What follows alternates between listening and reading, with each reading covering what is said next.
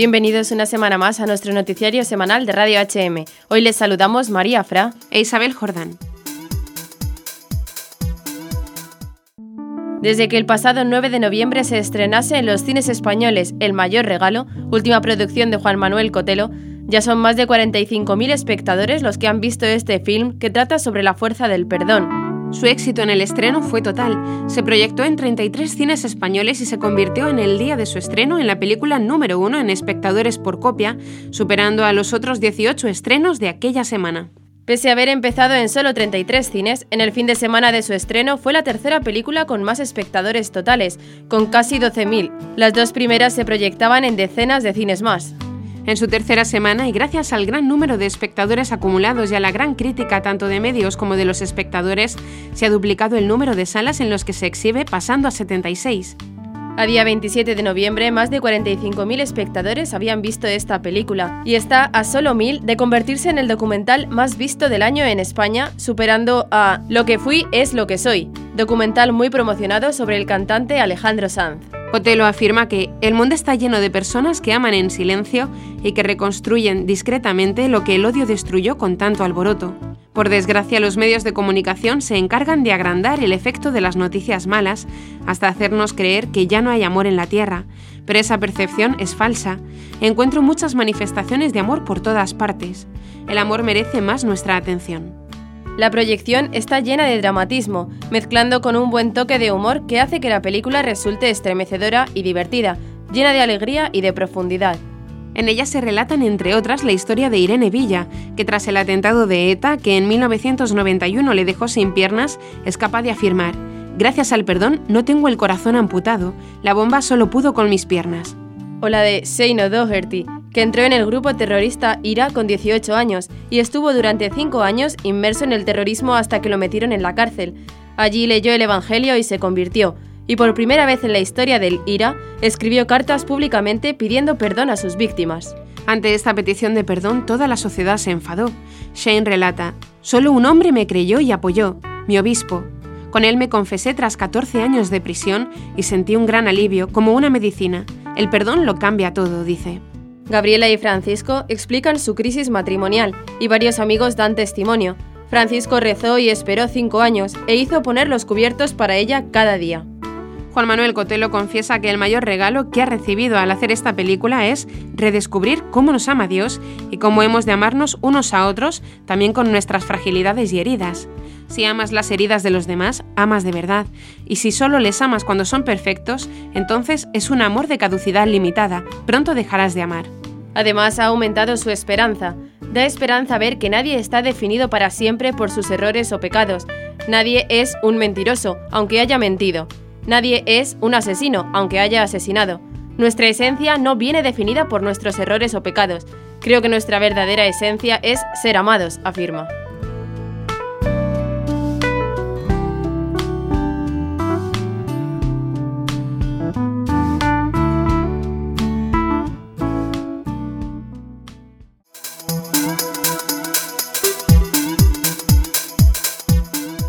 Comienza el noticiario. Comenzaremos con las noticias de interés internacional. Canadá, campaña contra el exterminio de los niños síndrome de Down. Irlanda, Peter Toybin, sancionado por su partido por votar contra el aborto. Estados Unidos, en vez del Black Friday o Cyber Monday, ¿por qué no Giving Tuesday? Perú, Archidiócesis de Lima se une en adoración eucarística mundial.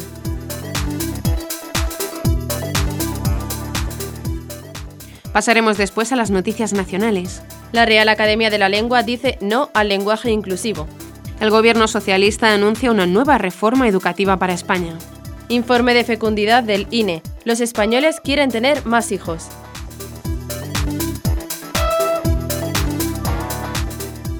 Y por último comentaremos algunas de las noticias más destacadas de la Santa Sede. Un chiquillo mudo y su hermanita roban la audiencia general del Papa. Es sabio pensar en el fin, en el encuentro de misericordia con Dios, enseña el Papa. Catequesis sobre el Decálogo.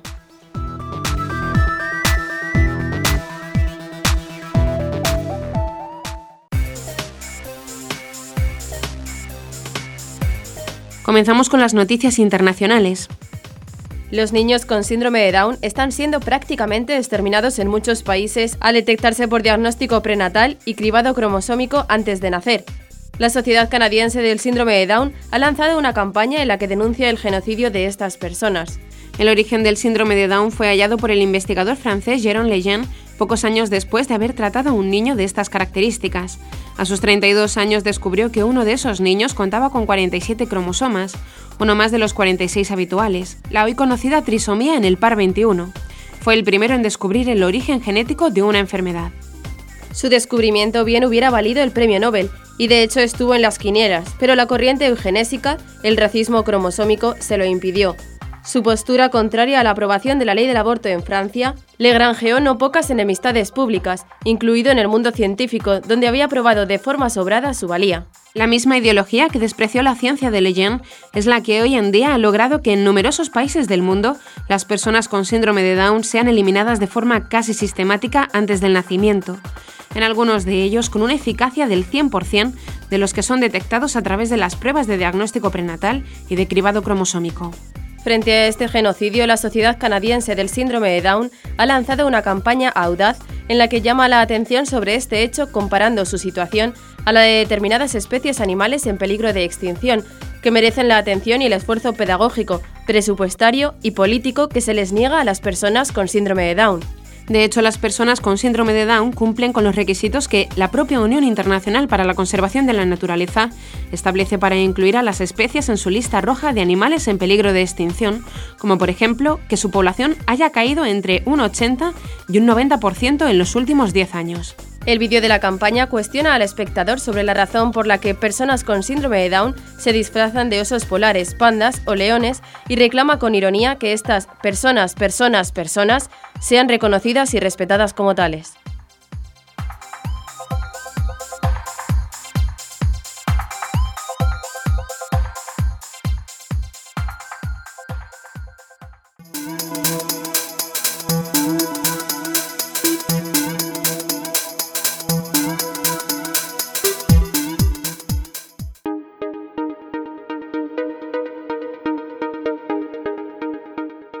Peadar Toiven, un parlamentario irlandés que fue suspendido del partido político Sinn Féin por haber votado contra la legalización del aborto, trabaja ahora para lanzar un nuevo movimiento político pro vida, cuyo manifiesto, aún en borrador, señala que toda vida humana debe ser protegida y ninguna madre o hijo deben ser abandonados. Buscamos proteger a los más vulnerables de la sociedad en todas las etapas de la vida, Creemos que todos los apoyos económicos y sociales deben darse a las madres y familias para asegurar que puedan criar a sus hijos con confianza, señala el manifiesto.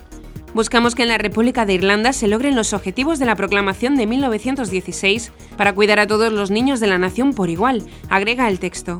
El pasado 15 de noviembre, Toybin renunció al partido Sinn Féin después de haber sido suspendido por seis meses al no aprobar las medidas dispuestas por el gobierno tras el referéndum de mayo en el que se decidió derogar la octava enmienda, que protegía a las madres y a sus bebés por nacer, y que abre las puertas a la legalización del aborto a partir de las 12 semanas. El 25 de mayo el 66% votó a favor de derogar la octava enmienda, en contra votó el 34% y la octava enmienda fue aprobada en 1983 con un 67% de los votos y señalaba, el Estado reconoce el derecho a la vida del no nacido y con el debido respeto al mismo derecho a la vida de la madre. Garantiza en sus leyes el respeto y hasta donde sea practicable con sus normas, defiende y reivindica ese derecho. Michael Kelly, editor del diario The Irish Catholic, dijo que un tercio del pueblo irlandés, una minoría nada despreciable, votó para mantener la protección constitucional del no nacido. Estas personas han sido dejadas sin representación en el ámbito político en Irlanda, y esto debe preocuparle a todos sin importar cuál sea su postura en el tema del aborto, aseguró Kelly. Irlanda clama por un nuevo movimiento político, resaltó.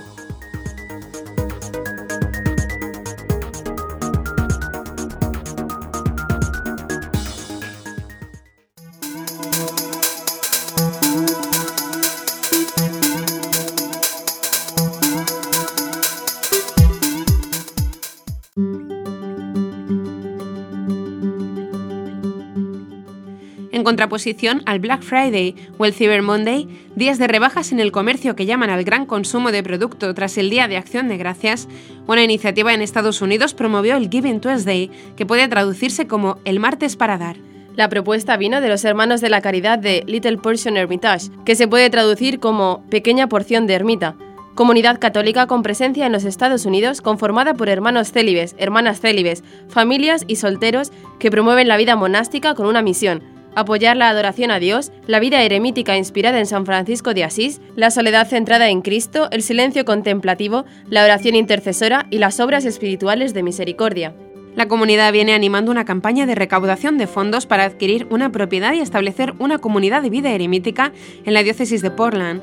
También esperan construir una pequeña ermita en la misma propiedad que sirva para el retiro de cualquier persona que quiera un breve espacio de oración, sobre todo sacerdotes y religiosos consagrados. Este fue el objetivo de la iniciativa El martes para dar, como convocaron sus promotores. Es Giving Tuesday. Por favor, ayúdenos a cumplir con nuestro objetivo de recaudar fondos.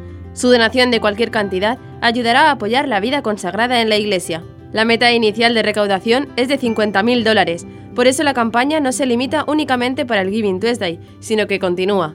Su apoyo para recaudar fondo para Little Portion Hermitage continuará fomentando la vocación eremítica en la Iglesia Católica en la diócesis de Portland. La vida del ermitaño está dedicada a la alabanza de Dios y a la salvación del mundo, lograda a través de una separación más estricta del mundo, el silencio de la soledad y la oración y penitencias asiduas, dice Michael J. Cerkes, tesorero de la Junta de Amigos de Little Portion Hermitage. La comunidad fue fundada en agosto del año 2007 por el hermano Rex Anthony Norris, con la convicción que la vida consagrada es esencial para el bienestar espiritual del cuerpo de Cristo, a través del testimonio de personas que dan el primer lugar a la oración para gloria de Dios, el bien de la Iglesia y la salvación del mundo.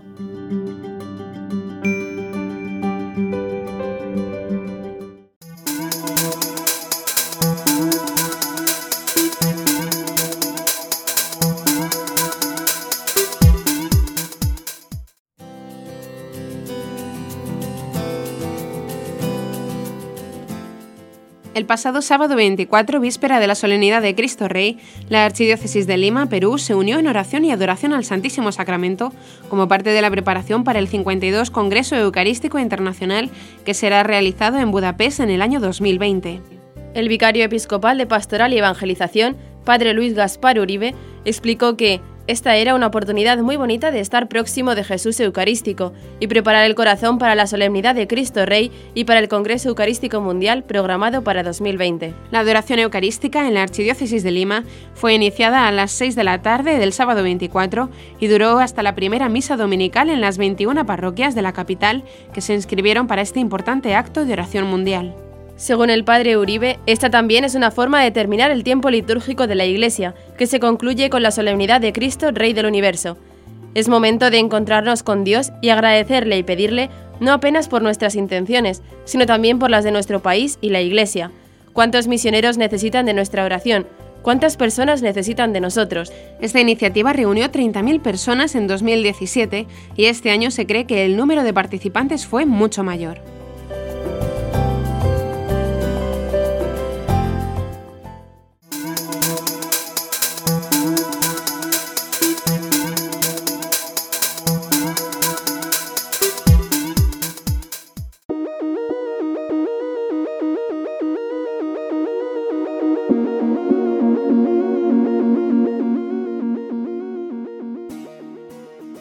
Vamos ahora a las noticias nacionales.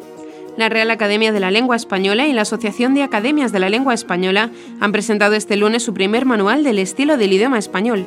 Esta publicación sin precedentes pretende servir de guía práctica para resolver todas aquellas dudas surgidas de la evolución que en los últimos años han experimentado ciertas cuestiones ortográficas, fonéticas o gramaticales y que hoy en día siguen suscitando confusión o polémica acerca de su uso bajo el título Libro de estilo de la lengua española y la coletilla Según la norma panhispánica, la obra pone el foco en la ortografía propia de la escritura digital que no debe abandonar sino acoger todas las normas lingüísticas ya existentes, ha explicado el director honorario de la RAE, Víctor García de la Concha.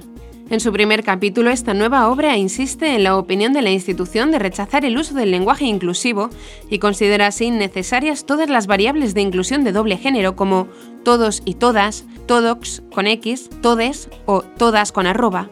Además, deja claro que el género masculino, por ser el no marcado, puede abarcar el femenino en ciertos contextos. Desde un punto de vista lingüístico, no hay razón para pensar que este género gramatical excluya a las mujeres, No debemos confundir sexo y género. Lo primero es una condición orgánica de un ser vivo, mientras que lo segundo es una propiedad de los sustantivos y de algunos pronombres. Estas recomendaciones, que no por sabidas son siempre acatadas, son tan solo algunas de las referencias que incluye el libro de estilo de la lengua española, Espasa. Comienza mencionando el lenguaje inclusivo y aunque se discuta en la calle y hasta en el Congreso, la institución es bastante clara. Los españoles incluye también a las españolas y les niñes no se considera válido. El debate del lenguaje inclusivo se reabrió el pasado mes de julio, cuando la vicepresidenta del Gobierno, Carmen Calvo, encargó a la RAE un informe sobre la modificación del texto de la Constitución de manera que, a su juicio, reflejara una mayor paridad entre hombres y mujeres. Precisamente durante el mes de diciembre, la RAE debatirá y aprobará o no el citado informe. Tal y como Villanueva declaró en julio, desde la institución continúan considerando que el problema es confundir la gramática con el machismo y anuncian que no habrá grandes novedades de cara a la votación. Es muy posible que la patata caliente le caiga a su sucesor, ya que Villanueva deja el cargo el próximo 13 de diciembre, día en que los académicos se reunirán para elegir nuevo director.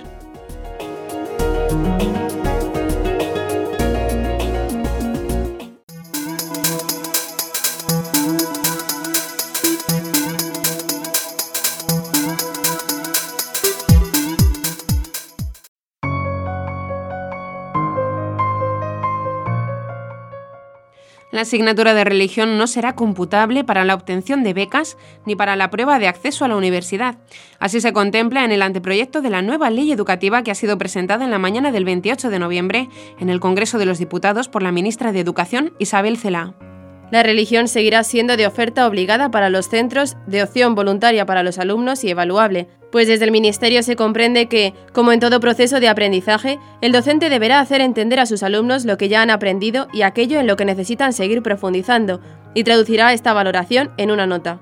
Sin embargo, la ministra ha puntualizado que esta calificación no será computable para becas ni para selectividad, porque ello no sería justo para quienes libremente eligen no cursar esta materia. Este anteproyecto que deroga la LOMCE, la Ley de Educación del Partido Popular, y pretende modernizar la LOE, Ley del Partido Socialista, tampoco contempla la existencia de una asignatura alternativa a la de religión, pues el derecho de unos a cursar estas enseñanzas religiosas no puede conllevar la obligación de otros a estudiar algo que no han elegido, subrayó la también portavoz del gobierno socialista. Lo que sí se contempla es una asignatura de valores cívicos y éticos que se impartirá en un curso tanto de educación primaria como de secundaria y de oferta obligatoria. El anuncio de esta reforma tuvo lugar cinco días antes de que la ministra se reuniera con la cúpula de la Conferencia Episcopal Española, cita pedida por los obispos tras la primera comparecencia parlamentaria de CELAA el pasado septiembre. Nos hubiera gustado que, antes de hacerse pública esta reforma educativa, se hubiera dado un diálogo, señaló el nuevo secretario general del Episcopado, Luis Argüello, el 23 de noviembre tras filtrarse el contenido de la reforma educativa.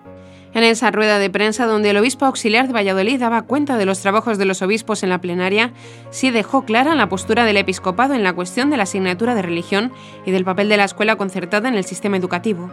El gobierno actual, cuando estaba en la oposición, reclamaba diálogo y pacto educativo. Nosotros también decíamos ahora que queremos diálogo y pacto educativo.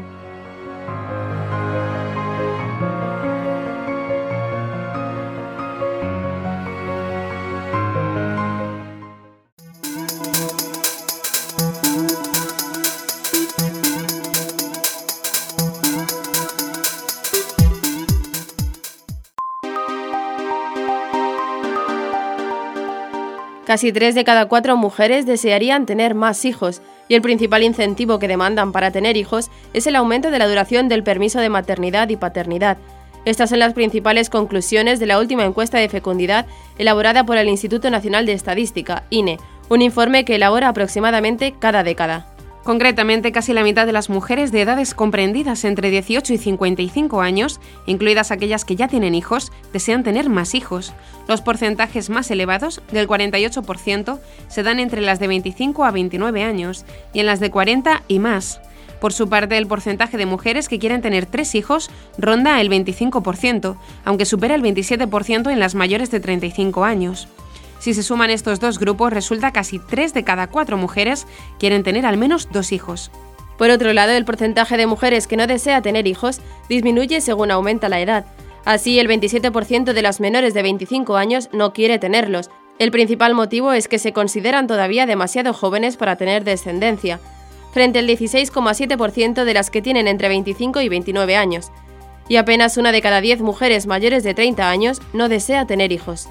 Según la encuesta del INE, el principal incentivo a la natalidad que demandan las mujeres al Estado es el aumento de la duración de los permisos de maternidad y paternidad, mientras que un segundo elemento que favorecería la fecundidad es la flexibilidad en el horario de trabajo para padres y madres con niños pequeños, y un tercero es la asignación económica a las familias con hijos menores de 18 años. El informe muestra también que, como ocurre con las mujeres, la mayoría de los hombres desean tener al menos dos hijos, al mismo tiempo, en torno al 20% de los hombres mayores de 30 años quiere tener tres hijos. Asimismo, el porcentaje de hombres que no quiere tener hijos disminuye según aumenta la edad, como sucede con las mujeres. También se observa que el grupo de hombres que quiere tener un solo hijo es relativamente bajo a todas las edades, igual que ocurre con las mujeres.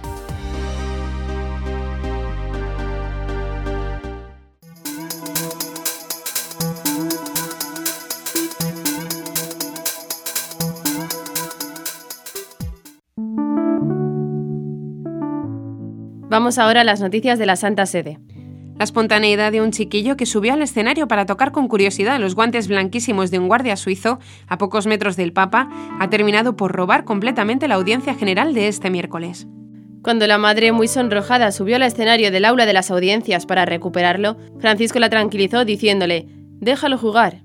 El Santo Padre ha continuado su discurso sobre el sentido positivo de los diez mandamientos, formulados como negaciones del mal, mientras los 7.000 participantes de la audiencia aplaudían cada gesto ingenioso del chiquillo, que corría en círculos en el espacio libre detrás del asiento del Papa, y también el momento en que su hermanita pequeña subió al escenario a tomarle de la mano y jugar con él. Aunque los gendarmes vaticanos dominan varios trucos para ganarse la atención de los pequeños y llevarlos a otro sitio por las buenas y sin llamar la atención, esta vez ninguno les daba resultado. El Papa contemplaba la escena de reojo, divertido con sus intentos inútiles frente a la soltura del pequeño. En su saludo en español, Francisco ha explicado que este chiquillo no puede hablar, es mudo, pero sabe expresarse, sabe comunicar. En tono más reflexivo ha añadido que, viéndole jugar, me hizo pensar a mí si yo soy también libre delante de Dios. Cuando Jesús dice que tenemos que hacernos como niños, significa que tenemos que tener la libertad de un niño delante de su padre. El chiquillo tiene 7 años, se llama Wenzel y es autista. Sus padres son argentinos pero viven en Verona, Italia. Al intentar recogerlo, la madre le explicó a Francisco que el niño sufre un autismo grave y por eso no habla y apenas obedece.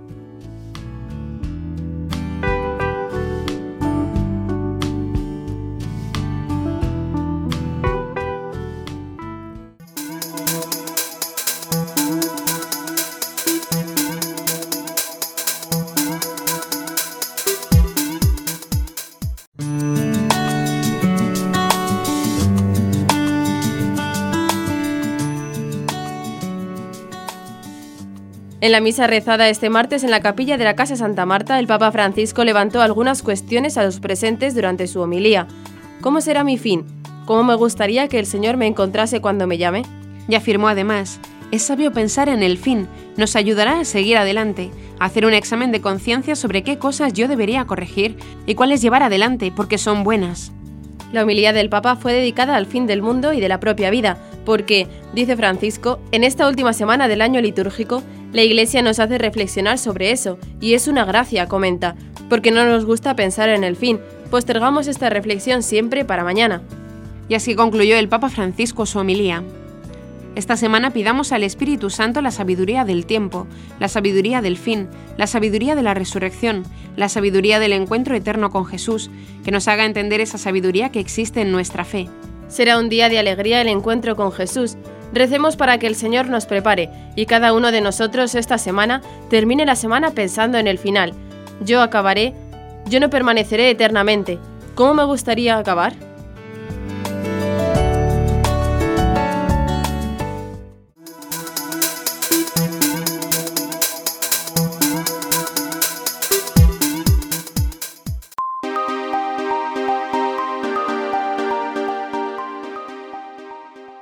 En la catequesis del miércoles el Papa expresó, Animo a todos a descubrir a Cristo en el Decálogo, a dejar que nuestro corazón pleno de amor se abra a su acción y podamos acoger así el deseo de vivir la vida que Él nos propone. Concluimos hoy nuestro itinerario a través del Decálogo y lo hacemos a modo de recapitulación. En primer lugar, brota en nosotros un sentimiento de gratitud a Dios, que nos ha amado primero y se ha dado totalmente sin pedirnos nada a cambio, dijo el Papa Francisco en la audiencia general del último miércoles de noviembre de 2018, concluyendo con su ciclo de catequesis dedicadas a los mandamientos. Ese amor, agrega el pontífice, invita a la confianza y a la obediencia y nos rescata del engaño de las idolatrías, del deseo de acaparar cosas y dominar a las personas, buscando seguridades terrenales que en realidad nos vacían y esclavizan. Dios nos ha hecho sus hijos, ha colmado nuestro anhelo más profundo, siendo Él nuestro descanso.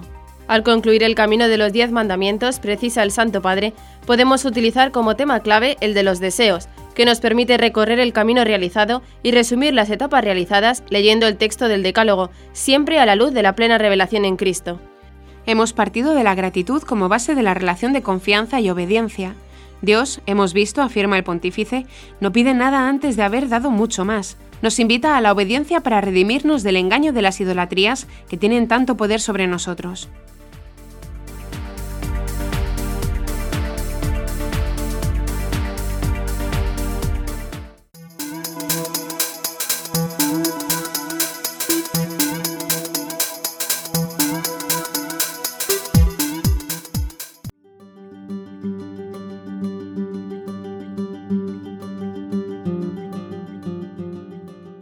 Escuchamos las palabras que el Papa pronunció en esta ocasión.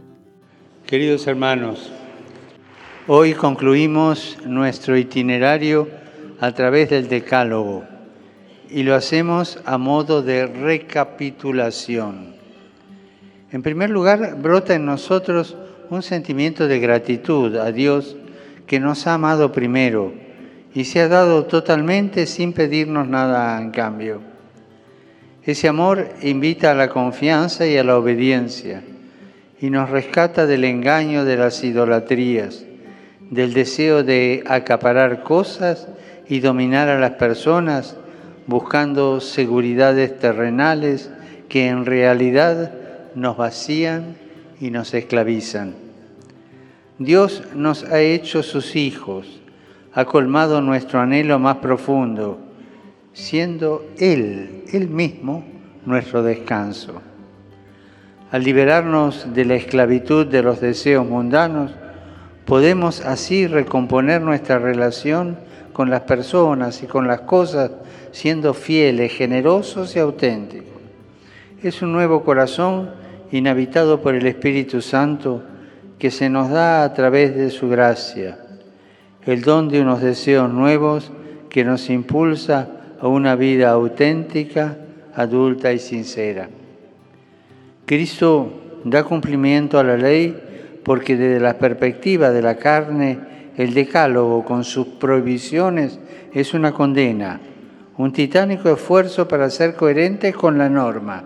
Sin embargo, esa ley, vista desde el Espíritu, nos muestra el camino que nos conduce a la vida verdadera, una feliz simbiosis entre nuestra alegría de ser amados y el gozo de Dios que nos ama.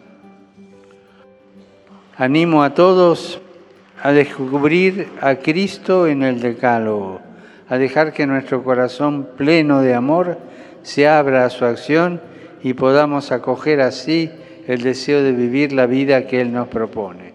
Muchas gracias.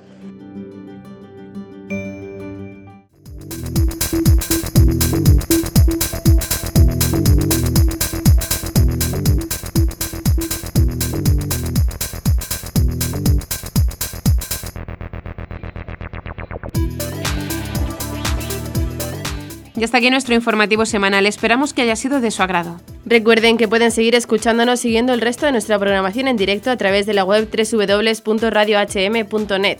En ella podrán encontrar también distintos podcasts con los informativos anteriores y otros audios que también pueden ser de su interés. Seguiremos estos días informando de las noticias de la Iglesia y del mundo a través de nuestros breves espacios informativos que les ofrecemos todos los días cada media hora aquí en Radio HM 88.9 FM y HM Televisión. Ayer, hoy y siempre, la verdad. Gracias por habernos acompañado. Les han informado Isabel Jordán y María Fra. Hasta la próxima semana.